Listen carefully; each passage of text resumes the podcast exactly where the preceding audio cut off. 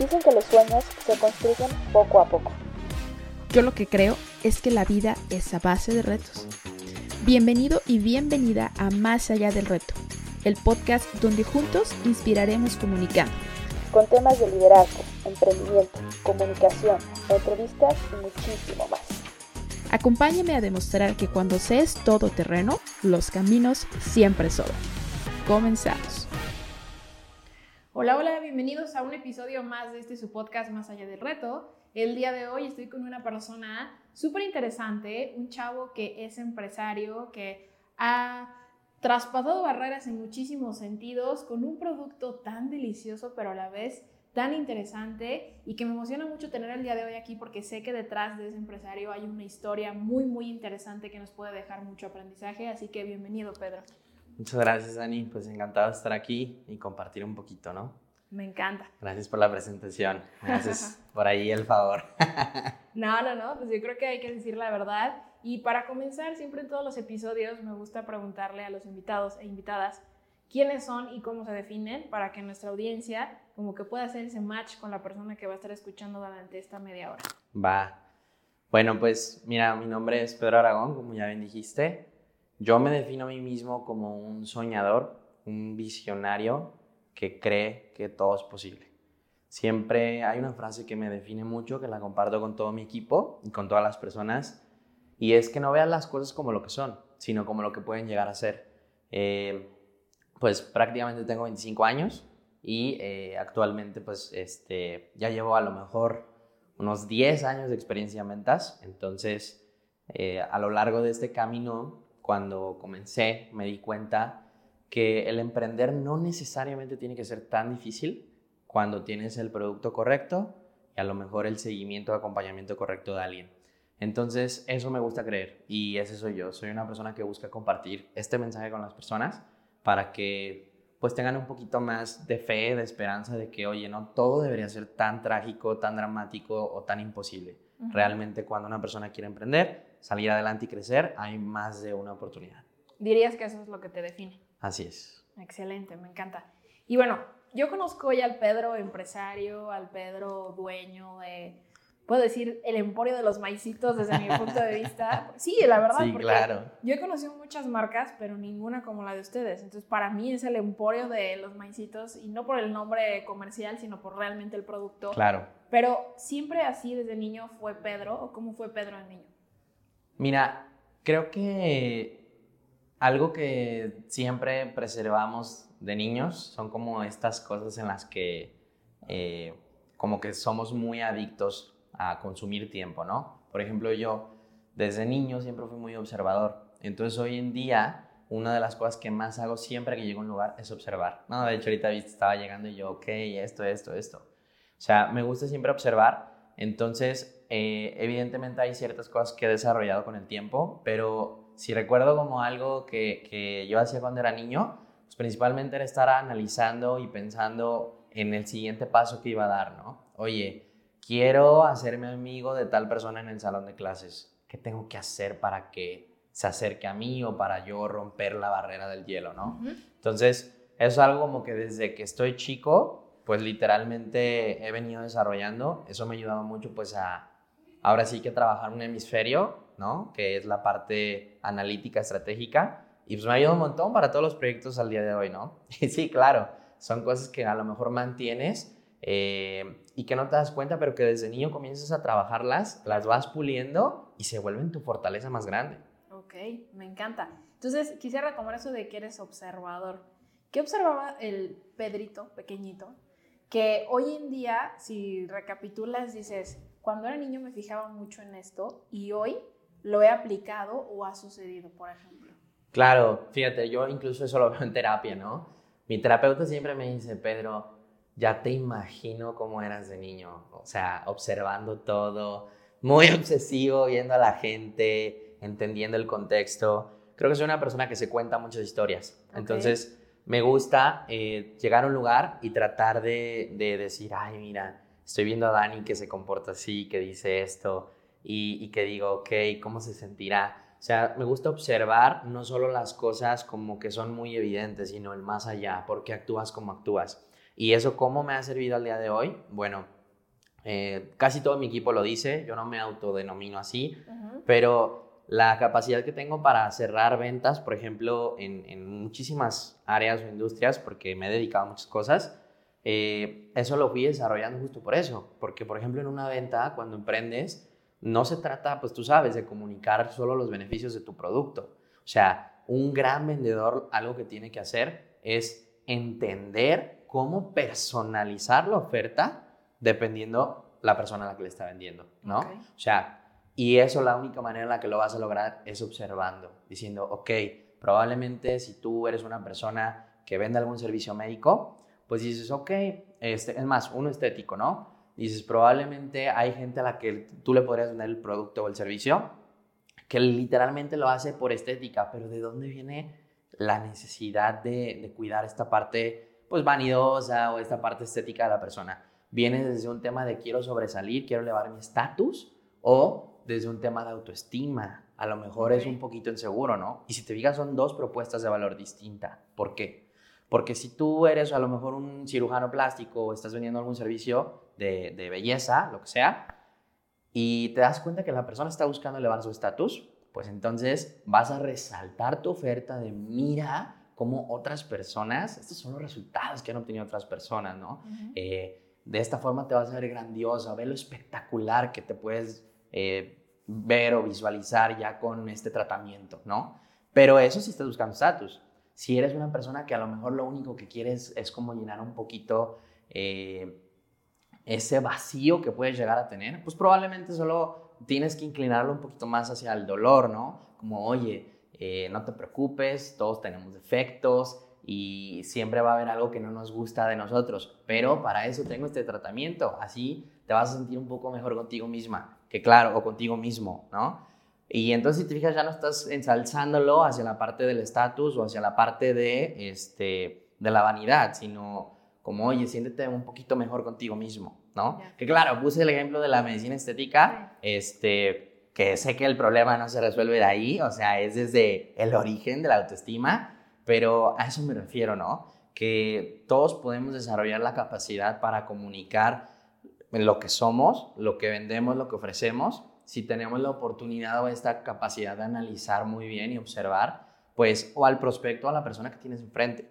¿Tú consideras que al ser observador eres como, es como tener varios caminos hacia dónde elegir? Porque mucha gente a veces dice, es que la gente observadora en lo que ve algo ya está pensando en 10 escenarios diferentes, ¿no? Totalmente. ¿Y crees que eso ayude como a la toma de decisiones o sea un, eh, un impedimento para tomar buenas decisiones? No, al contrario, yo creo que, eh, fíjate, es como, es como un punto medio porque puede ser tu mejor aliado, el ser muy observador, o puede ser también un impedimento o algo que te ralentice a tomar decisiones rápidas y efectivas. ¿Por qué? Porque yo como soy una persona observadora, tengo la capacidad de darte 10 posibles soluciones. Pero el tema es que hay momentos en la vida donde no vas a tener la oportunidad de probar 10 cosas diferentes. Tienes que elegir una y la tienes que elegir hoy, por cuál te avientas. Y en ese momento es cuando probablemente tanta creatividad, tanta capacidad de análisis pueda abrumarte un poco a no actuar. Que a mí digo, realmente eh, no me pasa. Una de las lecciones más importantes que he aprendido, pues es que cuando es algo nuevo, esta es mi regla, si estás a punto de implementar algo que nunca has hecho, es la primera vez que lo vas a hacer, hazlo. No lo pienses tanto, pasa la acción y ya verás qué pasa después. Pero si estás haciendo algo que previamente habías venido haciendo, sería irresponsable de tu parte que no te detengas a observar, oye, ¿cómo me fue las otras veces que lo intenté? ¿Qué puedo hacer mejor? Y ahí ya viene la parte de observación. ¿No? Ahorita mencionaste la palabra abrumar. Y dices que desde niño eras muy observador, o sea, veías algo y lo pensabas y veías más y más y más escenarios. Cuando eras más niño, ¿no se abrumaba el Pedro de decir, ¿por qué observo tanto y repienso tanto las cosas? Híjole, creo que sí me llegó a pasar, pero era muy gracioso para mí porque este, sentía que yo estaba loco, ¿no? O sea, sentí que, que no era normal que yo me cuestionara tantas cosas y que yo decía, probablemente la mayoría de las personas no las cuestiona, ¿no? Y hasta hoy en día me pasa. Es decir, evidentemente cuando comenzamos a, madurar, a crecer, eh, todos tenemos que cuestionarnos, ¿no? En, en, en, función de las decisiones importantes que tienes que tomar en tu vida, qué voy a estudiar, para dónde voy, quién soy, cómo me defino a mí mismo, ¿no? ¿Qué me gusta, qué no me gusta? Claro. Comienzas a hacerte preguntas y definitivamente, pues no todo el mundo se atreve a hacerse esas preguntas porque les da miedo la respuesta. La respuesta, exacto. Porque hay miedo. Detrás de todo ello puedes encontrar cosas que no te gusten o que probablemente te saquen de tu zona de confort, ¿no? Así que, eh, pues sí, para responder en concreto tu pregunta, sí me llegué a abrumar un poquito, pero eh, en ese momento pues seguí como entrenando mi cerebro y hoy en día yo lo veo como un arma, pero trato siempre de llevar este equilibrio de, ok, mi regla, ¿conozco algo de esto? ¿Ya lo he hecho antes? No, hazlo. Ok. No, pero es, oye, voy a rehacer algo que ya he hecho antes, entonces detente. ¿Qué puedes hacer mejor? ¿Y consideras que esta fortaleza que tenías desde niño como para ver más allá de lo que otros tal vez veían es una pequeña clave del éxito que tienes el día de hoy? Totalmente, totalmente. Eh, mira, te cuento un poquito. Yo durante toda mi preparatoria vendía dulces. Entonces, eh, pues me encantó vender como con la gente, con las personas de mi salón, con los estudiantes. Literalmente con eso yo me pagaba la, la, escuela, mis gastos, o sea, yo pagaba todo. Pero porque, ojo, no vendía un dulce, literalmente, eh, fíjate este ejemplo, ¿por qué comencé a vender dulces? Número uno, porque yo observé que una amiga llevaba un topper lleno de dulces. Y entonces me di cuenta que ella le estaba yendo re bien. Pero yo observé y dije, mira, ¿cuántos dulces es esta chica? ¿Qué pasaría si yo hago lo mismo, pero yo con, de alguna manera, un poquito más de coraje, valentía o que de repente me vale madre? Dije, yo le puedo vender no solo a un salón, le puedo vender a todos los salones de la escuela. Claro. Entonces, literalmente, eh, pasé de vender, no sé, una cajita de paletas, una cajita de mazapanes, de totis, de un montón de cosas, literalmente a tener una bodega en el cuarto de mi casa llena de dulces. El camión de la dulcería me surtía cada fin de semana. Imagínate la cantidad de dulces que vendía. O sea, yo no era el niño del topper. Yo literalmente llevaba dos o tres bolsas llenas de dulces cargando. Entonces, pues, ¿qué pasa? Porque creo que sí me ha ayudado. Porque, pues imagínate, la forma en la que yo siempre detectaba, dije, ok, siempre que llego a un salón, me compran. Y, pero me compran hasta que ven que alguien compra. Entonces, ¿qué tengo que lograr? Mi meta es llegar a cada salón, aunque no conozca a nadie, no tenga ningún amigo, y hacerme un amigo. Y en función de hacerme ese amigo, mi amigo me va a comprar y luego los alrededor. Después me hago amigo del, del círculo alrededor y luego el círculo alrededor me va a comprar. Al final del día terminé conociendo, yo creo que a un 90% de todas las personas de la escuela y eso me permitió pues tanto desarrollarme socialmente como al final del día aumentar mi visión. ¿No? Pero tanto como para eso como para la empresa hoy en día, pues me permitió observar, ¿no? El, oye, eh, ¿cómo puedes, así como tú generaste tus propios ingresos, cómo puedes hacer para que esto más gente lo vea? Porque yo digo, ok, si esto me está ayudando a salir adelante, ahorré como seis meses para comprar mi primer coche y tenía 17, 18 años. Entonces fue como de, no inventes. ¿Qué pasaría si más jóvenes allá afuera pudieran ver lo que yo estoy viendo, pudieran ser conscientes de este camino. Y no porque sea el único, pero aquí está. ¿Quién más quiere tomarlo? Encontraste un camino que se podía replicar no solo contigo, sino con muchísimas personas más. Exacto. ¿Y cuál crees que fue el diferenciador entre tú y esta chica que tenía un topercito y tú que convertiste tu cuarto en una bodega de dulces? Madre mía, es una gran, gran pregunta, porque de ahí vamos a poder como compartir la síntesis de, la clave para tomar las oportunidades que a veces pueden pasar frente a ti. Mira, yo creo que un gran hábito que tengo es que ejecuto cosas, pero veo los resultados, ya sean buenos o malos, y doy un paso atrás. Y entonces digo, me comienzo a hacer preguntas. ¿Cómo puedo?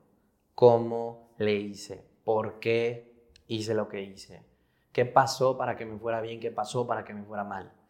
Preguntas. Cuando quieras encontrar una respuesta hacia algo que te, que te pones de objetivo, a veces encuentras más valor en la, en la pregunta que en la respuesta. Vuelve a la pregunta y entonces replantéate, ¿no? ¿Qué, ¿Qué quieres lograr? Pero fíjate, yo estoy partiendo del supuesto que la gente se cuestiona y desafortunadamente es incómodo. No todo el mundo está abierto a cuestionarse, oye, ¿estaré haciendo lo mejor? ¿Será que voy por el camino correcto? ¿Será que realmente quiero hacer esto? Detente, cuestiónate y en función de eso, pues toma acción. En este caso, con la chica, yo lo cuestioné dije, ok, a ella le está yendo súper bien. En ese momento, no sé, mi amiga ganaba mil pesos a la semana. Yo tenía 16 años. Pues imagínate un niño con mil pesos, ¿qué hace desde esa edad? O sea, estoy hablando que eso fue hace 8 o 9 años, no inventes. Entonces, mil pesos era un montón. Y yo dije, ok, ¿qué puedo hacer para ganar el doble? Pues solo vende lo doble que ella, ¿no?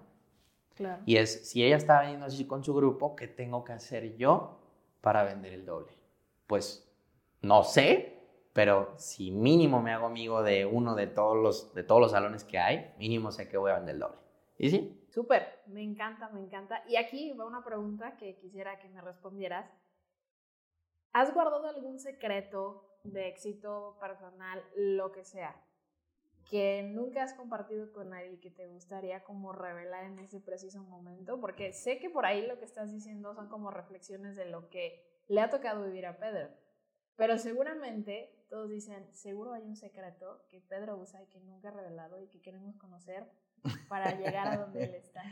Mira, creo que sí tengo un secreto que, que yo diría que más que secreto ha embonado perfectamente eh, conmigo porque soy muy atrevido.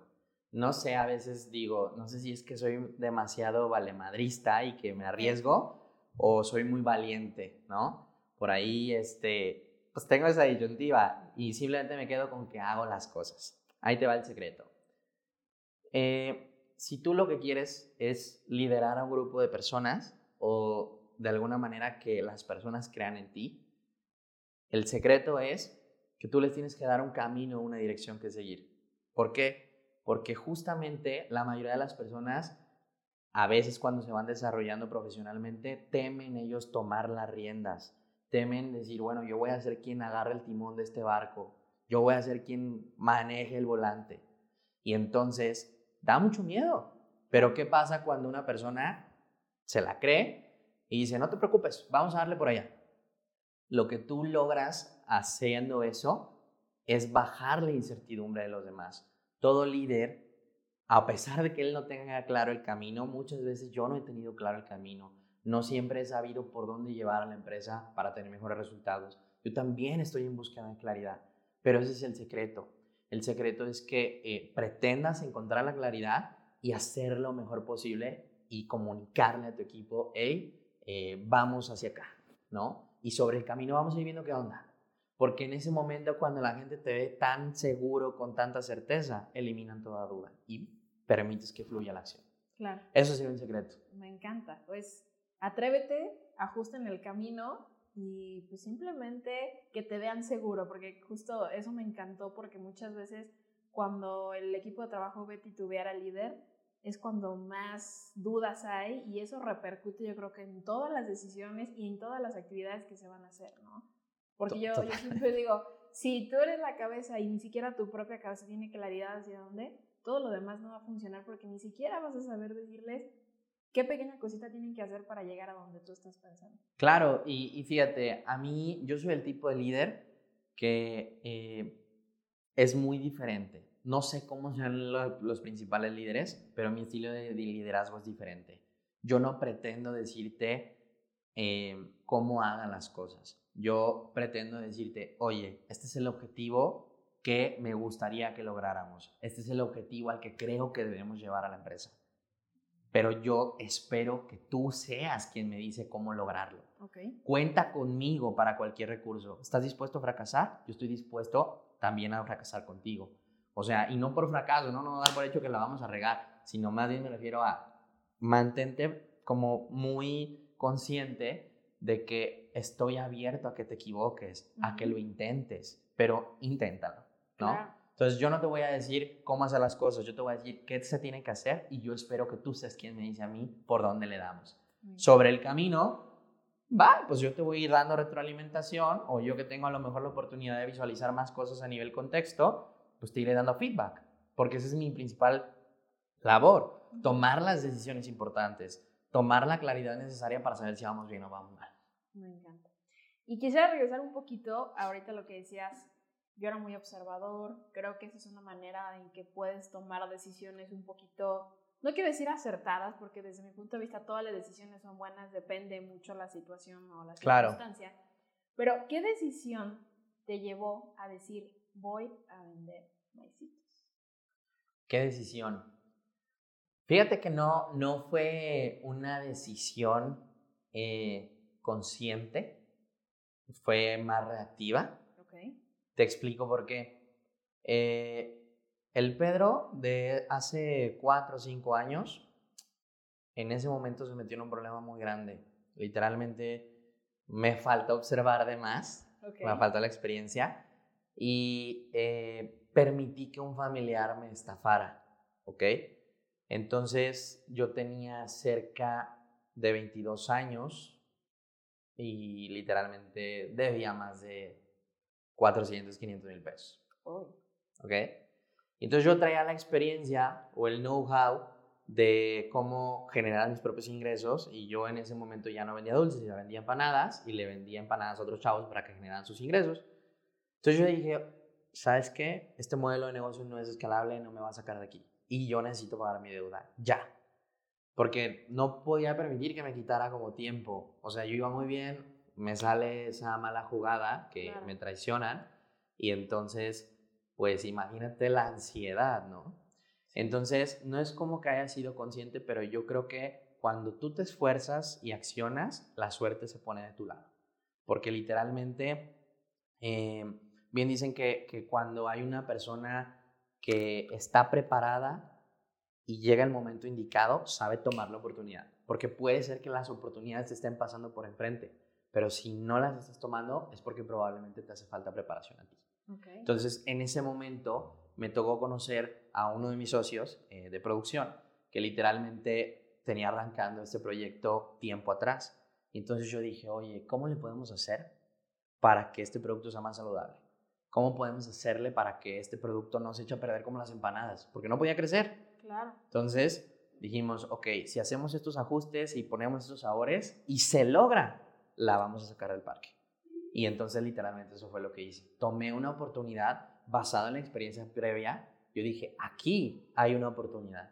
Y entonces en ese momento comenzamos a, vender, comenzamos la producción de, de, todos los maicitos en una versión más sana, en una versión mejorada.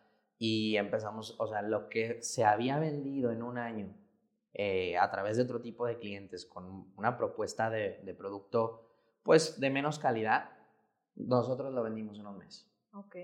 Y entonces ahí te habla de, de, que había claridad de cómo moverse, ¿no? Ya tenía claridad de cómo hacer la distribución, pero no tenía el vehículo correcto. Creo que justo, digo, yo no sabía cómo habías llegado a este tema de los maicitos y está bastante interesante y quisiera que me compartieras a lo mejor eh, si tuviste que tomar alguna decisión arriesgada para poder, como dices tú, pues vender en un mes lo que se vendía en otro cierto tiempo? Pues sí, sí tuve que tomar decisiones arriesgadas. La primera decisión es que eh, todo lo que había juntado, este dinero vendiendo empanadas en la universidad, replicando, pues este modelo de negocio, ¿no? El cual aprendí desde la prepa con los dulces. Literalmente eh, cometí un error financiero, eh, ya sabes, ¿no? Empecé a traer dinero y me compré un carro. Entonces, así como el sueño de, de todo chavo, yo creo, ¿no? Y entonces ese capricho me lo cumplí. Lo tuve el carro seis meses y dije, ni modo, tengo que pagar mi deuda, así que vendí mi carro. Vendí mi carro, compré uno más chiquito que literalmente lo sigo manejando y porque ya había cumplido mi capricho y dije voy a invertir todo aquí. Y entonces este, también pues busqué también capital con, con mi socia eh, y comenzamos pues ahora sí que invertir todo lo que tuviéramos. Todo, o sea, fue de que a invertir. Entonces la decisión arriesgada es que yo no sabía qué iba a pasar, pero incluso no es como que haya parado la escuela, pero sí elegí el meter una carga de materias a la mitad, porque tal cual dije, no, no, si yo no hago esto a tiempo completo, no va a funcionar. Entonces me la jugué de que, pues vendiendo todo lo que tenía, invirtiendo todo en el negocio. Me encanta. Me encanta porque muchos o la mayoría de los chavos que comienzan a emprender es, empiezo a tener dinero y me voy de vacaciones al lugar siempre soñado, me compro la computadora último modelo, me compro el coche último modelo que siempre había soñado y que luego llega un punto en el que dices, sí va a llegar, pero creo que no es el momento adecuado. Entonces, que lo comentes y que digas, ¿sabes qué? Me equivoqué, me cumplí el capricho, pero dije, no, o sea, el carro no me va a sacar de este rollo, vas para afuera y vamos a meterle todo. Exacto. ¿Tú qué opinas de eso cuando los chavos o qué consejo les darías a los que nos escuchan que están empezando a emprender y que dicen, empiezo a tener dinero y ya estuvo, fiesta, viajes, cosas materiales y ya después vamos a ver qué pasa con el negocio? Mira, yo creo, y perdón si esto le incomoda a muchos, que todos esos caprichos solamente alimentan nuestro ego, ¿no? Invertimos en esa falta a lo mejor de autoestima que tenemos porque nos validamos socialmente y comenzamos a creer que somos lo que tenemos. Y eso es el peor error que alguien puede cometer, porque le cedes el poder a alguien más de que te defina por cuánto dinero tienes, por quién eres, cuántas relaciones, cómo vistes, o cuánto dinero traes, a dónde viajas, dónde comes, con quién sales. Qué feo, porque una persona no se define por las cosas que tiene ni por las cosas que posee, sino por quién es, por sus valores.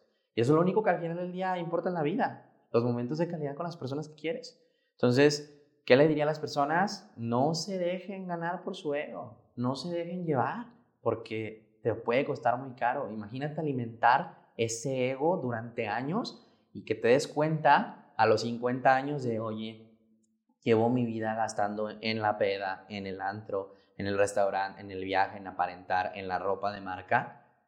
Llevo gastando y no he construido nada para mí. No he construido nada que me dé mi tranquilidad, mi estabilidad financiera para largo plazo. Y lo peor de todo es que ya no les vas a importar de seguro a todas las personas con quien te gastabas ese dinero. Wow. Fuerte, pero creo que es súper cierto y de verdad espero que les resuene a quienes nos escuchan. Me encantó eh, esta parte de no dejes que las cosas te conviertan tal vez en algo que no eres y que aparentes y que realmente no seas lo que debes de ser. Estuvo, estuvo muy bueno, me encantó, me encantó. Me pasó. No, no, no, está maravilloso, creo que es súper cierto y como dicen, la verdad no peca pero incomoda, entonces creo que estuvo bastante bien. Y ya para ir cerrando, Ahí te va una pregunta. Vamos a rezar al niño. A ver. Si tuvieras al Pedrito pequeñito de 5, 6, 7, 8 años enfrente de ti, ¿qué le dirías a ese Pedro que estuviera aquí sentado frente a ti? A ese niño. pues mira, le diría tranquilo. No estás loco.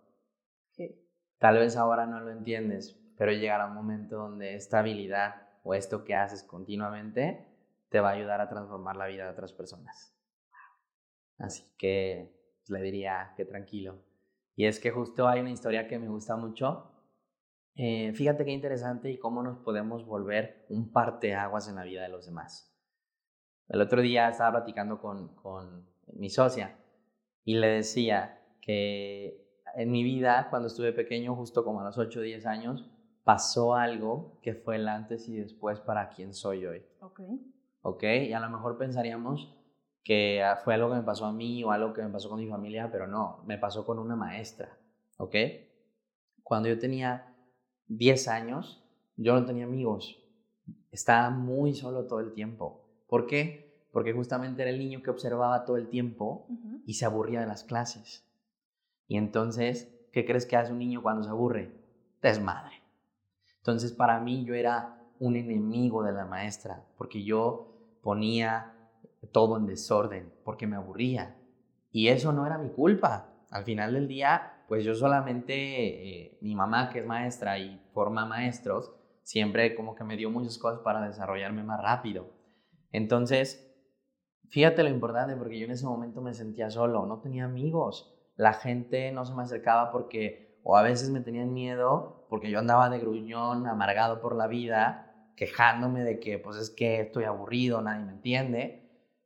Y una maestra cambió totalmente mi vida, porque literalmente esa maestra, en vez de juzgarme, en vez de, señalarme, en vez de decir no se junten con Pedro porque es un desmadre o porque los va a distraer o porque eh, es muy gruñón o muy enojón, esa maestra me decía, Pedrito, ven, hazme un favor. Yo que veo que tú todo el tiempo acabas más rápido las tareas, los trabajos y todas las actividades, te quiero pedir un favor. No todos tus compañeros tienen la misma habilidad que tú tienes. Les cuesta más trabajo aprender, pero yo te tengo una misión a ti.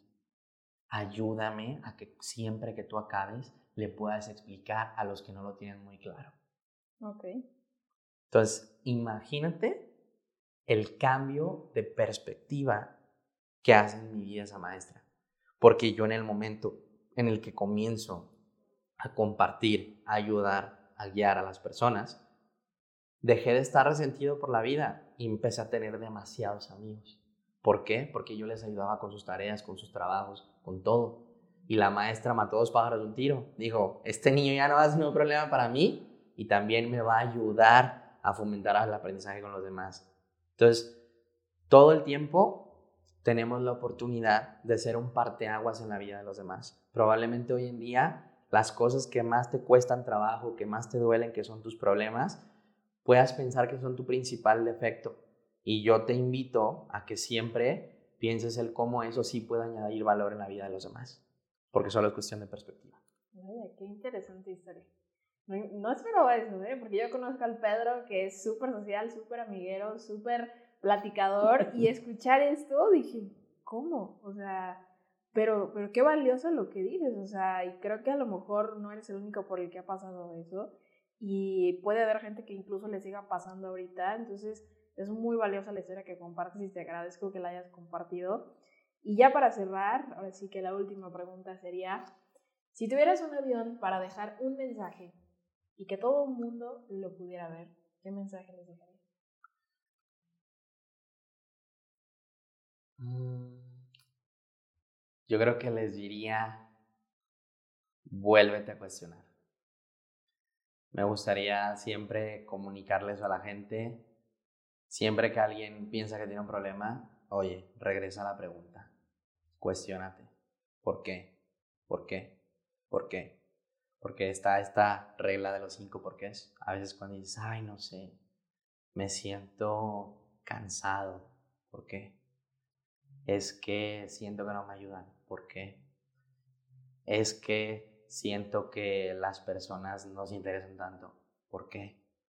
Es que creo que no les he logrado explicar las cosas que tienen que hacer, ¿por qué?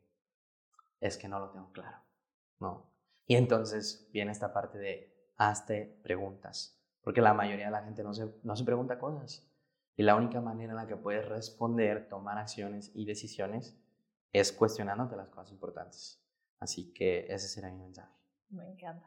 Me encanta la conversación que acabamos de tener. La verdad fue bastante interesante poderte conocer un poquito más, aprender de ti, conocer cómo llegaste a lo que hoy tienes este, vuelvo a repetir, gran emporio de maicitos desde mi punto de vista.